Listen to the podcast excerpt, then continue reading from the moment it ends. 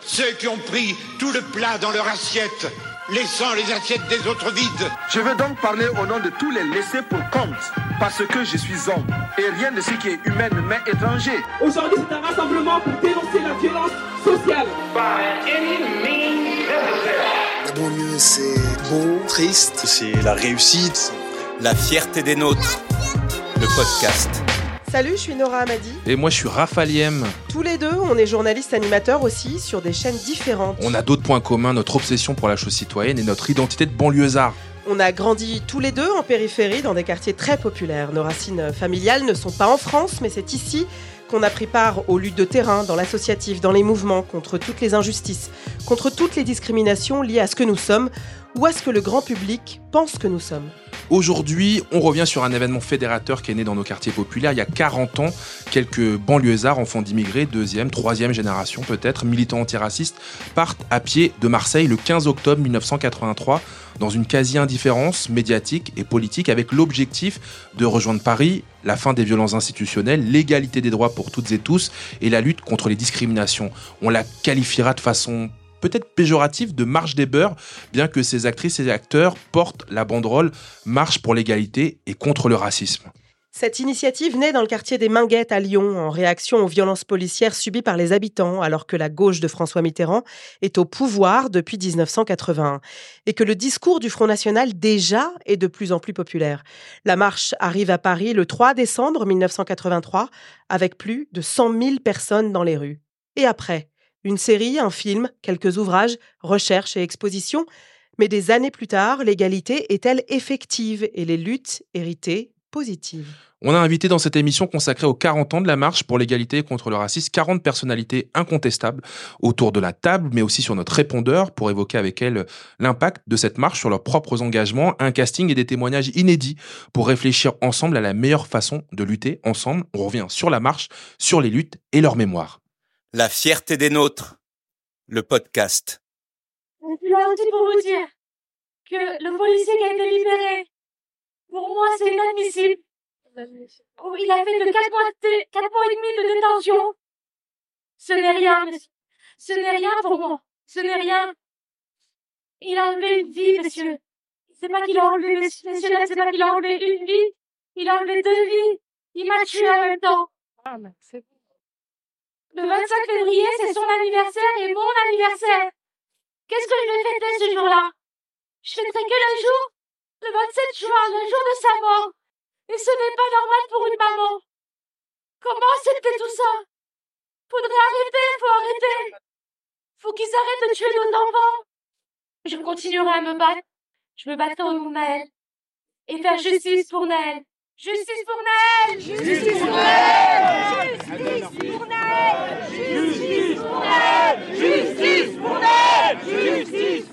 Alors on entendait la mère de Naël euh, lors d'un rassemblement organisé euh, dimanche dernier après l'annonce de la fin de la détention provisoire euh, du meurtrier présumé.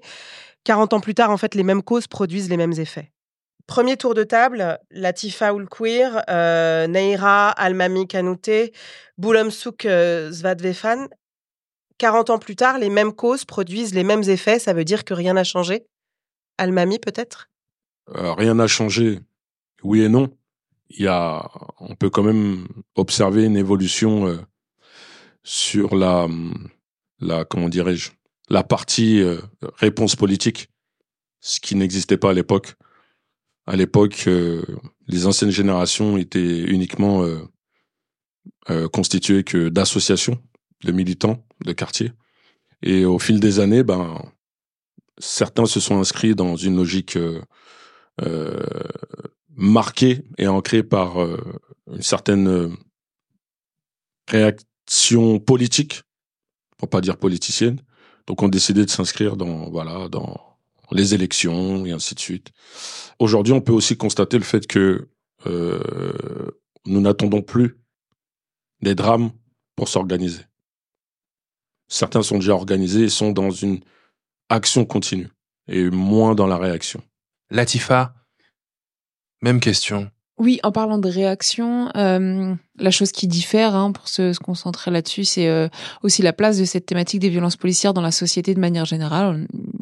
Les invités en parlaient déjà euh, tout à l'heure sur euh, le fait que voilà, aujourd'hui c'est beaucoup plus simple dans les médias de parler de violences policières. Ce qui s'est passé en, juin dernier avec le décès de Naël montre quand même qu'il il reste toujours des problèmes dans la manière dont on présente et les jeunes du quartier populaire et la police est un problème fondamental de compréhension sur les rapports police-population, particulièrement dans les quartiers populaires, qui est pas toujours très bien rendu pour permettre au plus grand nombre de se rendre compte euh, de, de, la violence qui est subie lors de drames euh, comme celui de juin dernier ou de choses plus plus quotidiennes et de la violence plus plus quotidienne. Euh, ça c'est quelque chose qui donc voilà c'est c'est vraiment quelque chose de très ambivalent comme comme réaction et quand, quand on analyse et quand on quand on regarde tout ça. C'est quoi là c'est ça comme ce qui était dit oui et non en fait. Tout a vraiment fondamentalement changé parce que c'est autant plus violent qu'avec autant plus eh de gens qui sont conscients et et, et voilà c'est vraiment euh, c'est vraiment euh, difficile en fait comme euh, C'est très ambivalent parce qu'on voit qu'il y a eu des avancées, mais finalement cette réalité, elle nous rattrape toujours. Boulem Souk, toi, t'en penses quoi? J'ai l'impression qu'en fait le terreau a de plus en plus de sédiments et que même si les choses ont changé parce qu'il y a une conscience peut-être plus collective de ces violences et que il y a peut-être plus de dénonciation et d'organisation politique, comme disait Mam, il y a quand même quelque chose d'enquisté c'est ça, totalement d'enquisté et que euh, je sais pas comment. Euh, euh, quelles sont les solutions en fait pour pouvoir euh, enlever ce mal hein, quelque part quoi Si ce n'est de faire table rase de plein de choses. Hein. Juste à côté de toi, Boulemsou, qui a Naira, elle est artiste, rappeuse, voire chanteuse de rap. Naira, c'est un peu la Wallen 2.0, même niveau de respect. On a pu l'apercevoir dans la série Nouvelle École. Euh, on a tous crié au scandale de sa non-sélection. T'as grandi à Saint-Denis. On parlait de patrimoine de l'immigration. Euh, tes chansons, ton style, tes silhouettes, tes visuels rendent hommage à tes racines marocaines et égyptiennes et à ton 93. Le dernier projet s'appelle Ria. Il est sorti le 17 novembre. Rien n'a changé, sauf la colère qui grandit encore et toujours.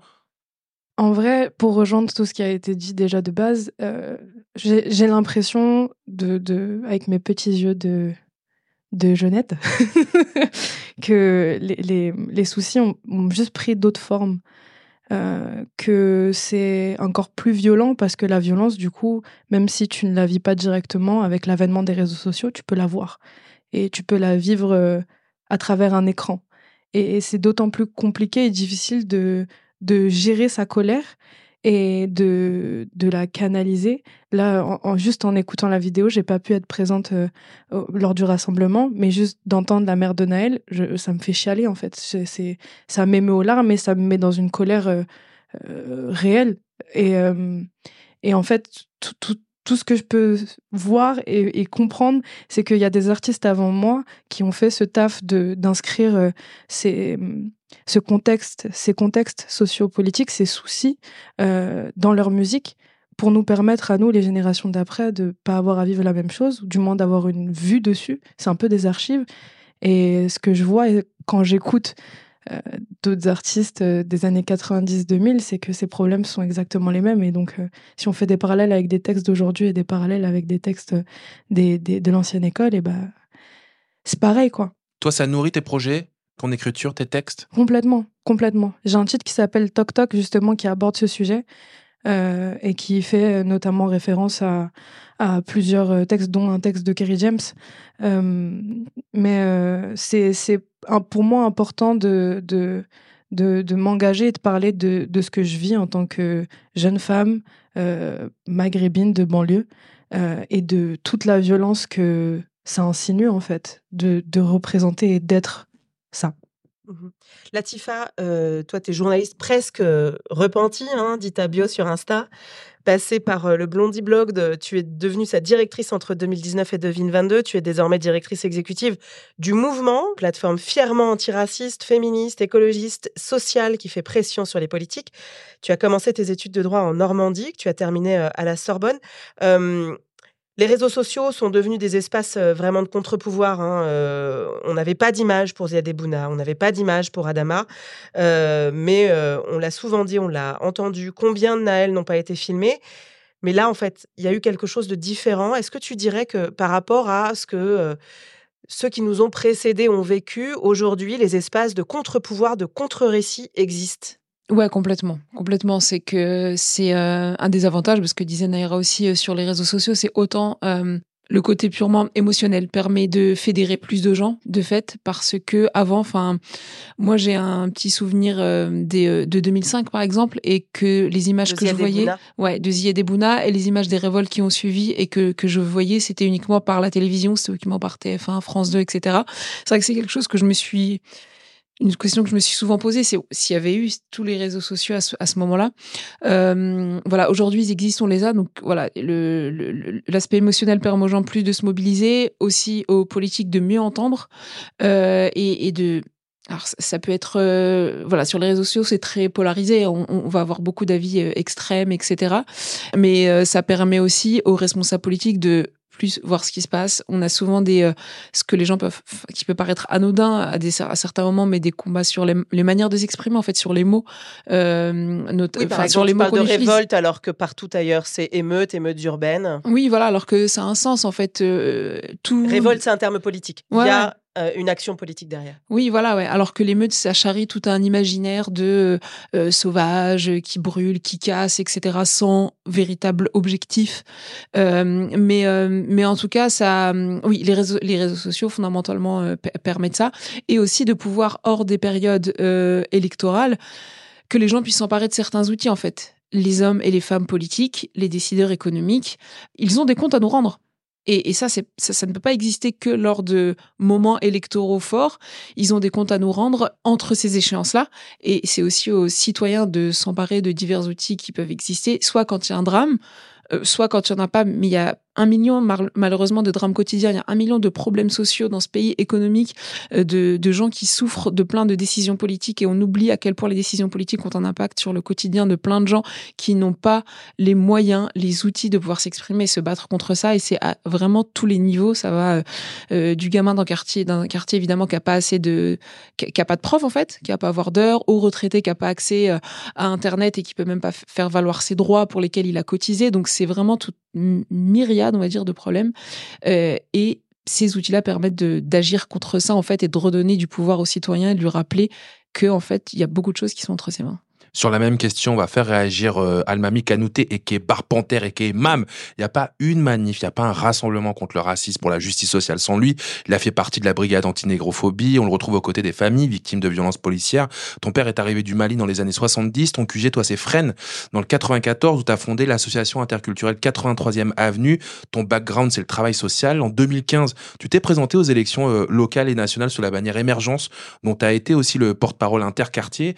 Son charisme, Nora, l'a poussé à faire du cinéma. Ah oui, évidemment. La Cité Rose, Il Mon était fait pour ça. Les Misérables de Lajli, euh, prix du jury à Cannes, César du meilleur film, une nomination aux Oscars.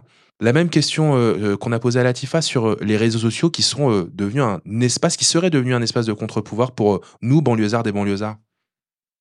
Je vais tout à fait dans le sens de, de cette question-là.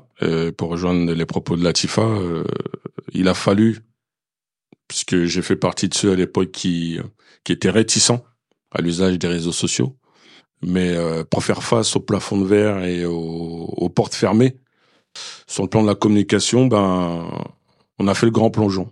Voilà.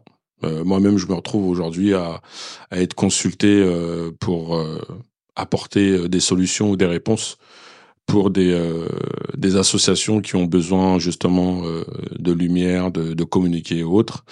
Donc, euh, il a fallu qu'on passe par cet outil pour justement se faire entendre, pour euh, exister. J'ai repris du service sur X et c'est vrai que j'hésite pas, euh, comme certaines personnes, à marquer des personnalités politiques comme Emmanuel Macron. Hein, à les taguer, les Pour mentionner. pas le citer, à les, les mentionner. Que, répondent euh, Ils répondent pas, mais par contre, j'ai pas mal de gens qui, qui m'envoient des DM ou qui n'hésitent pas. à- Bon, il y a des personnes vigilantes qui disent, ouais, fais attention quand même. Et d'autres qui disent, euh, Mais ça a permis, en fait, ça a permis, c'est ça qu'on entend même dans ce que tu dis, ça a permis, en fait, de donner une caisse de résonance peut-être plus importante à ces luttes? plus importante, oui. Ouais. Plus importante, mais sans exclure le fait que sur le terrain, moi j'ai cette impression personnellement, ça, ça fait perdre du punch Mm. sur l'impact que les actions de terrain avait euh, à une certaine époque. Ce que tu es en train de nous dire, c'est que certains ont peut-être abandonné le terrain pour aller considérer que les réseaux sociaux, ce serait le seul et l'unique? Exactement, parce que je, je pointe du doigt aussi, j'hésite pas à pointer du doigt, euh, la génération 2.0. Donc euh, souvent on dit ouais militant et je, souvent je reprends. Je dis non, je suis pas un militant. C'est devenu fashion d'être militant. Je suis un activiste. Moi ça me convient comme ça parce que je pars du principe que aujourd'hui euh, l'acte militant s'est réduit aux réseaux sociaux. C'est-à-dire les gens, une photo, euh, ou ceux qui sont à la, à la recherche du, du buzz, en fait. Avoir le plus de likes possible, avoir le plus de vues possible. Alors que moi, je dis, c'est un moyen comme un autre pour diffuser des informations. À l'époque, effectivement, on n'avait pas euh, les réseaux sociaux pour euh, euh, diffuser des messages de masse quand il y avait des expulsions, quand il y avait des camps de, de sans-papiers. On s'appelait, on envoyait, il y avait les MMS groupés et on se les envoyait, on rassemblait comme ça. Et je, je parle même pas de l'ancienne génération, comment faisait-il? Parce que moi, encore, j'ai vécu la génération des cabines téléphoniques. Où, euh, Alors que maintenant, tu es sur TikTok, tu es sur Snapchat, tu es sur Instagram, tu es sur Facebook, tu es partout.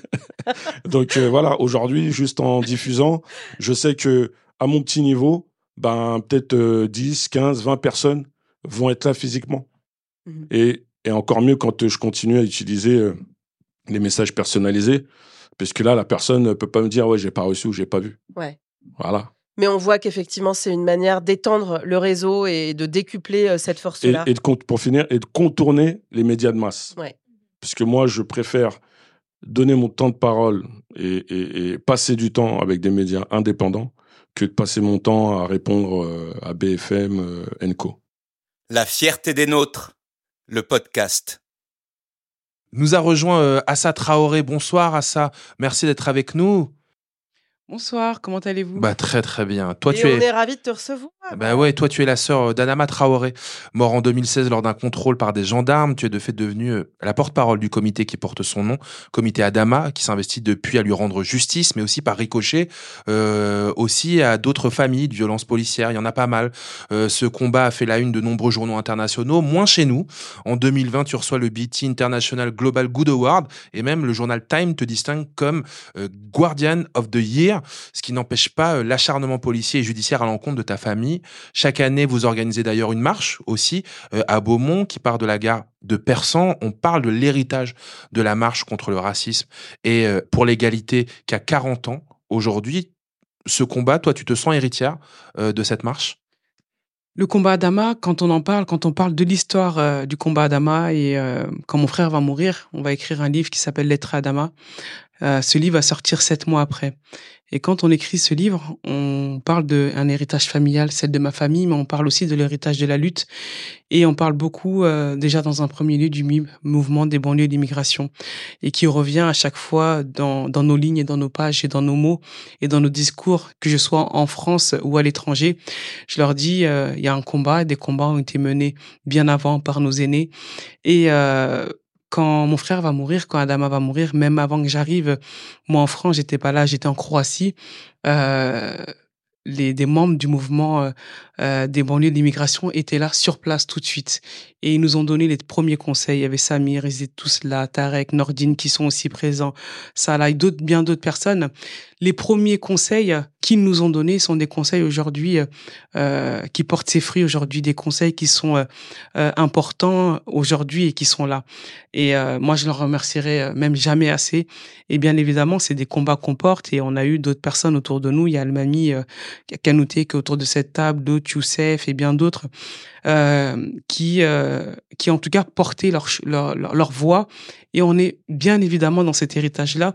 Et je- j'en suis même fier euh, de pouvoir leur dire et de pouvoir dire que les premiers conseils que nous avons appliqués, parce que souvent on nous demande comment vous avez créé le comité Adama, comment est-ce que le comité Adama est encore là sept ans après. Et je leur dis, un des premiers conseils qu'on nous a donné, c'est on nous a, on nous a dit, si vous voulez que votre conseil, votre com- combat perdure et euh, ne s'évapore pas, il faut que le combat, il faut le construire localement. C'est local la force, c'est local la puissance. Faites pas comme les autres, n'allez pas dans les, vers le national, ne soyez pas attirés vers cet extérieur-là qui donne envie, mais revenez. Et ça, c'était quelque chose qui, qui était répété à chaque fois, à chaque fois, et ça a marché. On a créé le combat localement. On a fait en sorte que les gens de l'extérieur viennent dans notre quartier. On a fait des premières mobilisations. On était très peu au début, jusqu'à ce que ça grandisse. Et on le voit quand on fait les marches. Bah, les gens viennent assez facilement euh, euh, sur Beaumont, mais parce que dès les premiers instants, bah, c'est un conseil euh, qui a porté ses fruits. Un autre conseil euh, qu'ils nous ont donné, dont on ne parle pas, euh, peut-être pas assez, mais qui est un conseil qui est très très important. Ils m'ont dit, à ça, nous, on nous l'a peut-être pas dit ou pas assez.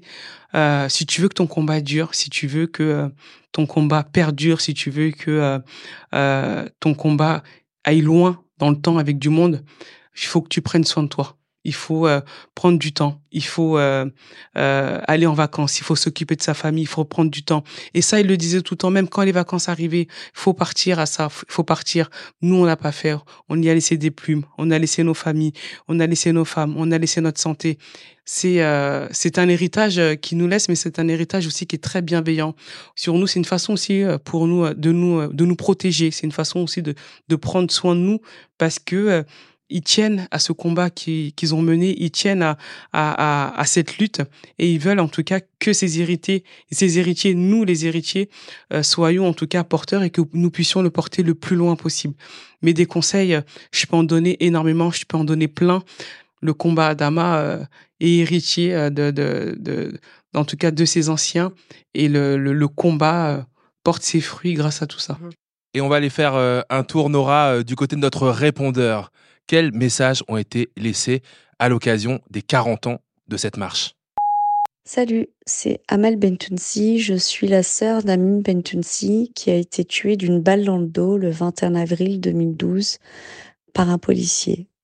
La marche pour l'égalité et contre le racisme, c'est un héritage, un moment historique qui a mobilisé plus de 100 000 personnes à l'initiative des premiers concernés, des gens des quartiers populaires, des Noirs, des Arabes qui se sont indignés pour dire stop aux crimes racistes.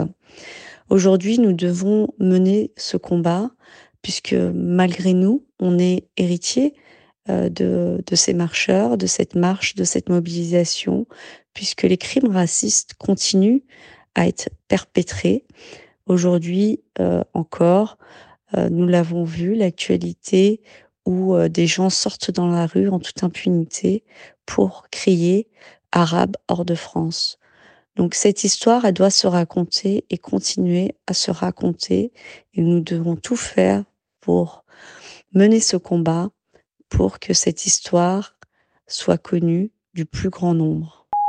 En je demande ce combat de solidarité euh, mouvement des sans-papiers CSP 75. Pour moi, la marche de l'égalité de 83 a permis d'obtenir d'abord la carte de résident de 10 ans, qui permettait aux gens de s'organiser, de fonder des familles, euh, de faire des regroupements familiales, d'avoir des logements pérennes et aussi d'avoir accès aux mêmes droits que les Français, parce que c'est seule la carte de résident qui permettait d'avoir les mêmes droits que les Français, à part euh, le droit de vote et le droit d'éligibilité. Donc pour moi, la référence, c'est la masse de l'égalité de 83. Il n'y a pas, y a pas d'égal. OK? Donc euh, c'est une très très bonne chose. Ça nous a permis d'avoir euh, beaucoup beaucoup accès à, à, beaucoup de droits et que, qui sont en train d'être remis en cause aujourd'hui par l'actuelle loi asile-immigration. Je suis Sana Seitouli, je viens de Sergi et je suis la cofondatrice de Banlieue Climat. Aujourd'hui, nous commémorons la 40e année de la marche pour l'égalité et contre le racisme. Nous avons également fondé l'association Banlieue Climat pour sensibiliser et outiller les jeunes des quartiers populaires à la transition écologique. Et aujourd'hui, nous tenons à rendre hommage à tous nos anciens qui ont participé à cette marche et qui nous ont transmis ce pouvoir d'agir. Et aujourd'hui, notre combat et de faire entendre la voix des oubliés sur des questions de justice sociale, de lutte contre les discriminations, sur des questions environnementales. On continuera d'agir pour faire entendre la voix des oubliés. La fierté du nôtre Le podcast. Boulamsouk, euh, peut-être à toi. Comment te réduire? T'es une artiste complète, absolument complète, photographe, vidéaste, scénariste, tu es peintre aussi. J'ai oublié quelque chose? Ouais, j'ai forcément oublié quelque chose. Si elle me regarde avec un air, t'as oublié quelque chose. T'es engagée, t'es militante antiraciste, intersectionnelle, décoloniale. Tu es toi aussi toutes les luttes des minorités, quelles qu'elles soient. Tu travailles sur la représentation de ces mêmes minorités, notamment asiatiques. Toi, tu es née euh, au Laos, tu as grandi auprès de tes parents dans une euh, cité de l'Essonne, à Massy, et tu travailles notamment sur les corps, le corps entravé, le corps contraint par les multiples dominations subies par les descendants des indigènes des empires euh, coloniaux. Je réduis forcément ton travail, Boulemsouk, je suis désolée. Ce qu'on vient de dire autour de la question de, euh, voilà, c'est des espaces de contre-pouvoir où on peut porter nos histoires, porter des récits, parce que Mam nous dit, ça sert à rien d'aller parler euh, dans les médias dits mainstream. Euh, toi, cette question des récits, t'en as fait quelque chose d'absolument central, le fait de raconter nos histoires et du coup de porter nos revendications, quelles qu'elles soient. Je le disais, t'es féministe intersectionnelle, t'es militante décoloniale. Est-ce que tout ça, en fait, pour toi, c'est une seule et même lutte? Je pense que forcément, en étant une minorité dans la minorité, je me dois de défendre en fait toutes les autres minorités aussi. On euh, ne peut pas en fait construire un monde meilleur en euh, restant dans son euh, dans son précaré, parce que finalement le même oppresseur reste le même. Hein quelque part. Donc on lutte contre la même chose. Donc la convergence des luttes, c'est ce qui apporte une meilleure solution. Après, bien sûr, chacun voudra peut-être plus défendre un point que l'autre, mais en étant ensemble, on sera davantage plus fort hein, et euh, en ayant de plus d'alliés possibles, c'est là où on aura plus de poids en fait sur euh, ne serait-ce que sur les financements pour euh, créer nos propres récits, euh, la distribution en fait de nos euh, de nos projets, de nos voix.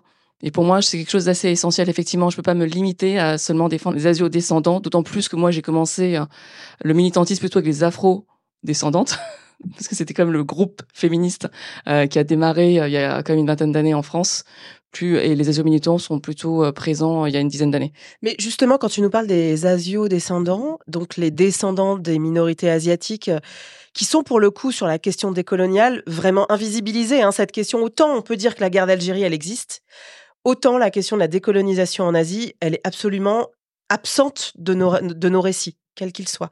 Là-dessus, est-ce que tu dirais que de votre côté, vous vous sentez héritier aussi du coup de cette marche et de toutes ces luttes des quartiers populaires? Quand tu parles de convergence des luttes, est-ce que c'est aussi parce qu'on est tous les héritiers de cette histoire-là?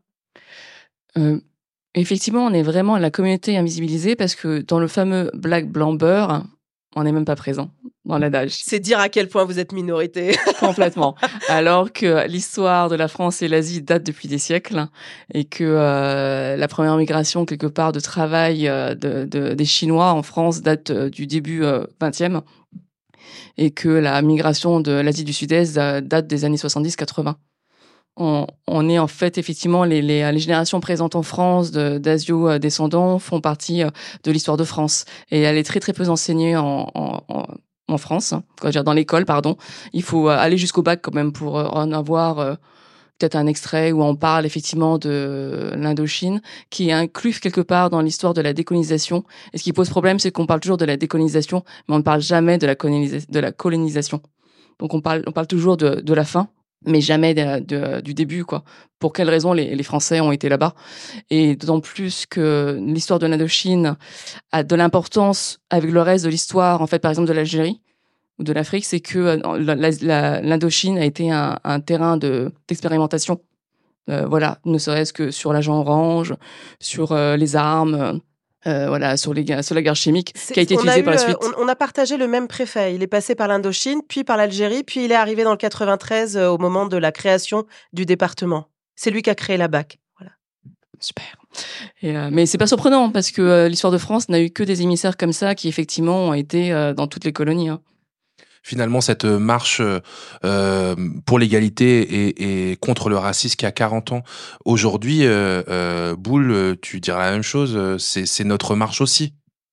C'est forcément notre marche parce que euh, il faut bien rappeler qu'au départ que c'est une marche pour l'égalité et contre le racisme. Ce n'est pas la marche des beurs. Ça, c'est juste un produit des médias à la base, euh, les gens qui manifestaient n'étaient pas forcément que maghrébins. Il y avait aussi des Portugais, il y avait aussi des, euh, des gens d'Afrique noire, on va dire. Et euh, je, présume il y a peut-être quelques asiatiques qui se promenaient, mais euh, non, c'était pas uniquement des beurs qui manifestaient, mais plus c'était une marche pour l'égalité et contre le racisme. On peut pas le réduire à ça. Donc c'était vraiment euh, vraiment dans un dans une mission de d'universalisme. Donc effectivement, nous sommes aussi euh, asio-descendants, héritiers de cette marche quelque part, parce que euh, tous ces stigmates, finalement, on les vit aussi. Hein. Peut-être différemment, mais on les vit aussi. Euh, question peut-être euh, à vous tous. Quoique, Naira, j'aimerais bien t'entendre là-dessus, euh, sur euh, cette dimension de, voilà, faut raconter nos histoires, quelles qu'elles soient, faut être dans les luttes des autres. Euh, on n'est pas tous euh, dans, voilà, il faut, il faut pas penser en termes de ligne d'eau ou de silo. Il faut qu'on soit capable, en fait, de converger et de lutter ensemble. Toi, qu'est-ce que tu en penses de ça? Est-ce que tu penses que on y arrive? Eh bien, j'ai l'impression qu'il y a pas mal de choses qui bougent, il y a pas mal de choses qui avancent euh, et qui nous permettent de régler des petites choses à nos échelles, je pense. Il y a, il y a un- le livre de Bell Hooks, moi, il m'a complètement marqué. Dans Ne suis-je pas femme, elle aborde notamment cette théorie où tant que les hommes noirs n'auront pas inclus les femmes noires dans la lutte, bah il y aura pas d'avancée. Et ça, vraiment, cette, cette théorie, quand je l'ai appliquée dans ma vie de tous les jours, j'étais en mode, mais en fait, c'est- c'est ça, c'est l'intersectionnalité, c'est en fait, comme vous disiez tout à l'heure, tout le monde, la convergence des luttes, c'est ce qui nous permet en fait d'avancer. En fait, on, est tous sous le joug de, ce système en fait. C'est tout un système qui, est, qui a été créé euh, avant nous et on subit les conséquences en fait de ce système. Et on, a conscience, on a de plus en plus conscience et en fait, à force de discuter entre nous en fonction, euh, en fonction de comment on vit ces violences, même les plus ordinaires, les violences qu'on ne comprend parfois pas et qu'on a parfois intériorisées, euh, le fait d'en parler, de les verbaliser, ça, ça, je pense que ça permet vraiment de passer un cap et, et d'avancer et de faciliter le dialogue et de créer des espaces en fait qui n'existaient pas avant. Latifa, c'est ce qui nous manque alors, banlieusards, banlieusards, quartier populaire, c'est la convergence des luttes? Est-ce que ça manque? Ouais, au-delà de convergence des luttes, c'est le principe même de solidarité politique, c'est de dire euh, moi, en fait, euh, même une injustice qui ne me touche pas personnellement, elle me va pas en fait, et je vais pas me m'accommoder de ça. Donc euh, euh, ça peut être juste les préjugés racistes. Je vais pas évidemment me concentrer que sur les gens qui ont des propos, euh, je sais pas, islamophobes ou anti-arabes, etc. Et aussi, au-delà de ça, c'est qu'à l'intérieur de ma propre communauté, faut que je lutte contre ça.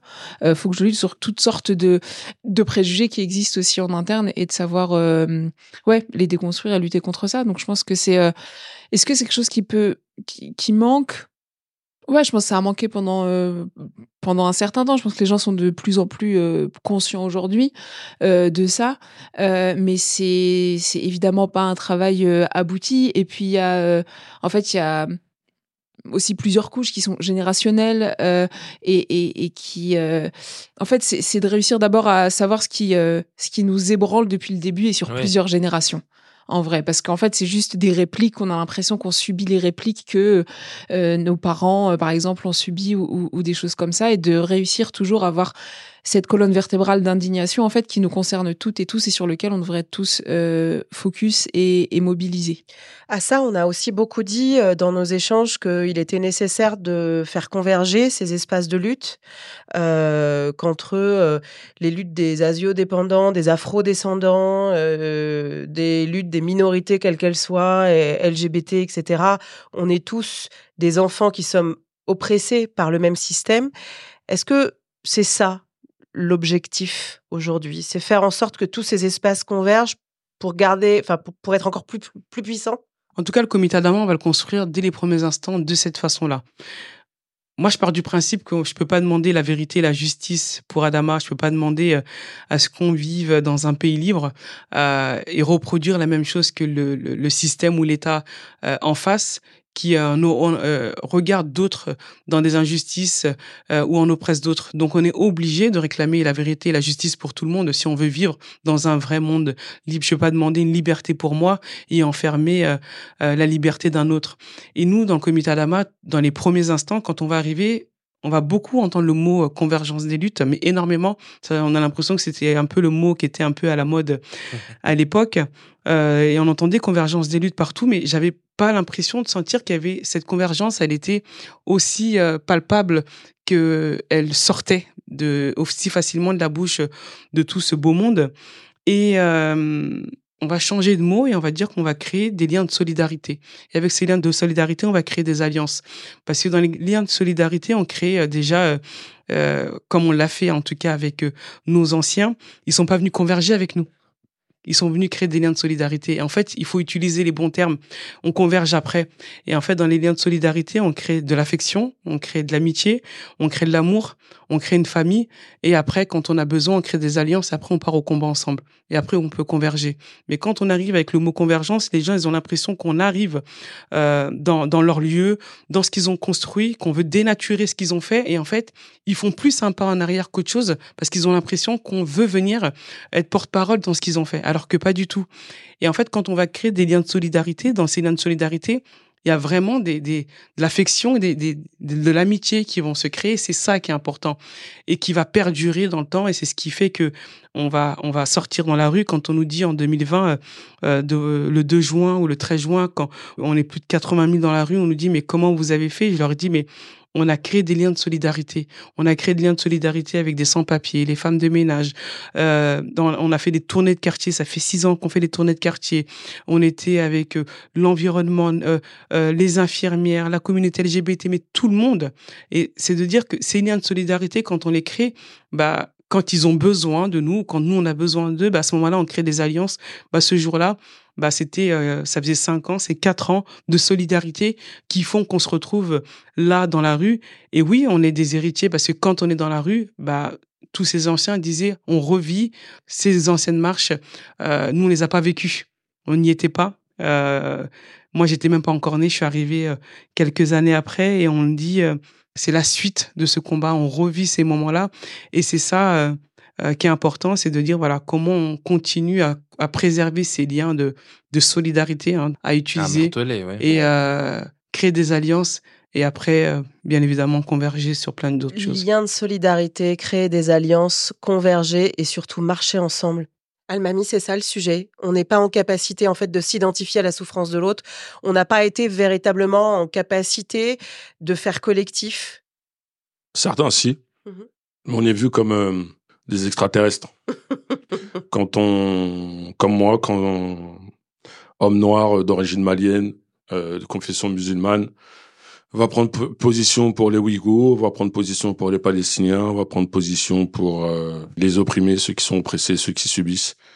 Et euh, voilà, moi je me suis toujours positionné contre les injustices et les inégalités, et je regarde pas la couleur, je regarde pas la religion.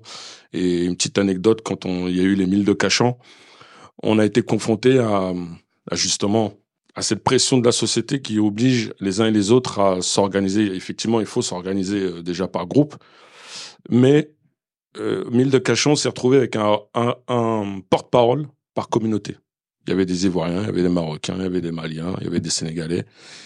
Et à un moment donné, on a fait une réunion avec euh, tous les concernés. On, limite, on leur a tiré les oreilles, hein, on s'est permis de leur faire la morale. Je dis, regardez tous les bénévoles présents pour vous, qui ont aucun lien euh, de famille ou autre. Pensez qu'on va chamailler parce que euh, l'autre il est plus âgé, l'autre euh, il est plus foncé, l'autre il est plus clair, l'autre il est musulman, l'autre il est chrétien. En fait, on s'est fédéré pour vous aider. Donc là, vos bêtises là de oui, lui il peut pas me représenter parce qu'il est il est asiatique par exemple. Stop. Et ça a fonctionné, c'est ce qui a permis euh, une sortie positive de la crise. Mais on a été aussi confronté à la répression euh, policière, politique et ainsi de suite. Mais il a fallu qu'on serre les coudes, qu'on se relaie jour et nuit. Et ça a été un bel exemple, un bel exemple d'action euh, ben, entre nous tous, en vérité, puisque on s'est dit, on vient des quatre coins de, de la banlieue, on se retrouve là dans une seule et même ville, et on a réussi à tenir bon face à la pression de, de ceux qui voulaient pas voir d'issue euh, positive. Et moi, à travers mon association, par exemple, euh, 93e Avenue, euh, on était essentiellement concentré sur des actions euh, qui tournaient autour de l'interculturalité, l'intergénérationnel. Mhm. Et ce qui m'a valu d'être euh, marginalisé par les élus de ma ville à l'époque, puisque lorsqu'on m'a posé la question, euh, c'est quoi votre projet? Puisqu'au début, on demandait des créneaux de gymnase pour taper le, le foot ou le basket. et l'élu était agacé. Et, et moi, je me suis pas rendu compte que je lui ai, je lui ai répondu violemment, politiquement parlant. Ma réponse, elle était simple. Moi, mon ambition, c'est de fédérer les quartiers de la ville. Et là, boum. Elle m'a mis là, fait de la politique. Non, mais je savais pas. Ah oui. Et j'étais devenu, elle m'a mis canouté, l'extrémiste communautaire, il veut fédérer euh, tous les quartiers, euh, qu'est-ce qu'il veut? Et Là, de d'un là- seul coup, Il veut un créneau de foot. Non, non, c'est parti d'un créneau de foot. Oui.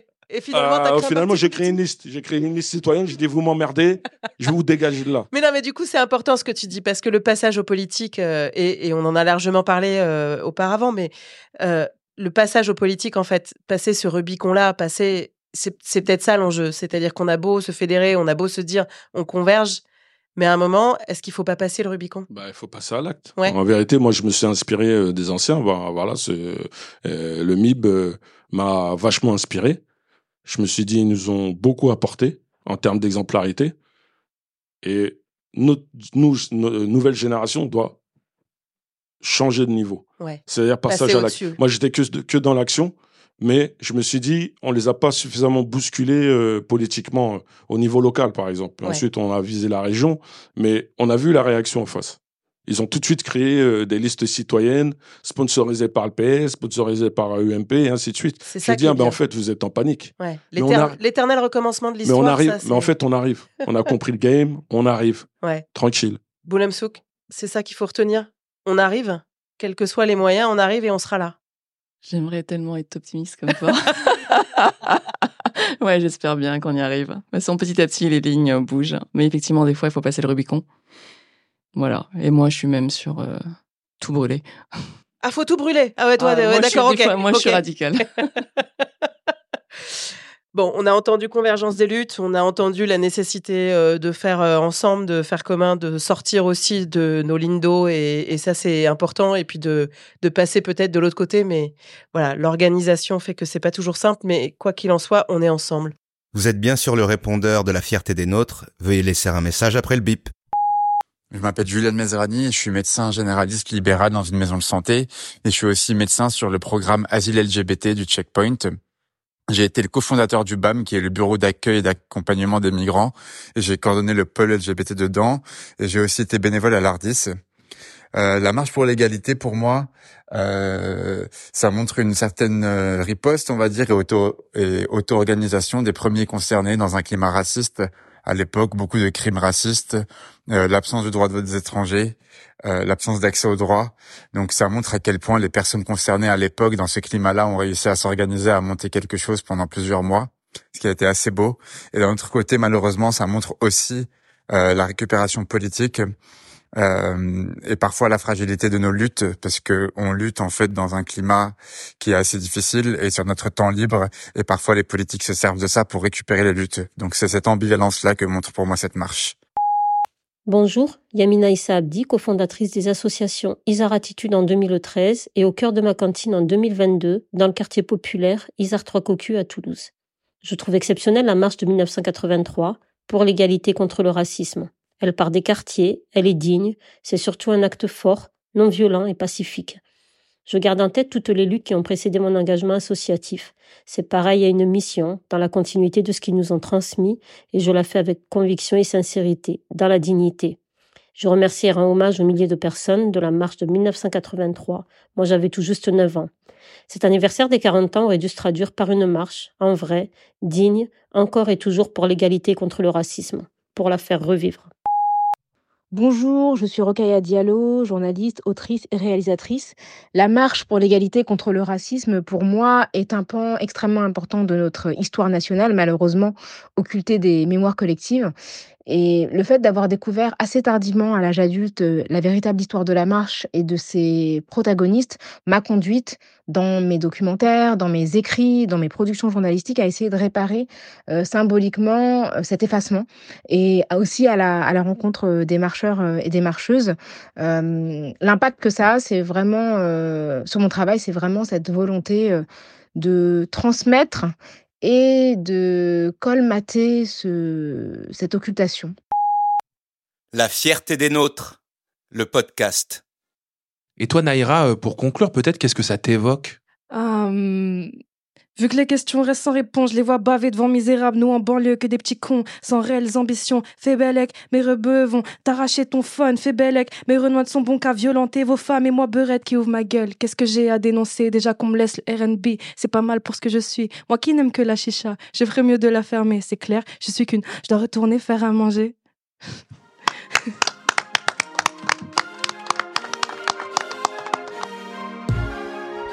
La fierté des nôtres. La fierté des nôtres podcast. Merci, merci à nos grands témoins d'avoir été à nos micros et merci à la famille. Noman a pris les photos de cette discussion qui seront partagées sur nos réseaux. Julien Pitinome était à la technique et à la réalisation. Et Reza Stax nous a aidé à produire et préparer cette émission. Encore une fois, un grand merci aux équipes du cinéma Commune Image à Saint-Ouen de nous avoir accueillis. On se retrouve sur nos réseaux sociaux respectifs et très bientôt, si vous avez kiffé, autour de ces micros. Prenez soin de vous et surtout des autres. Salut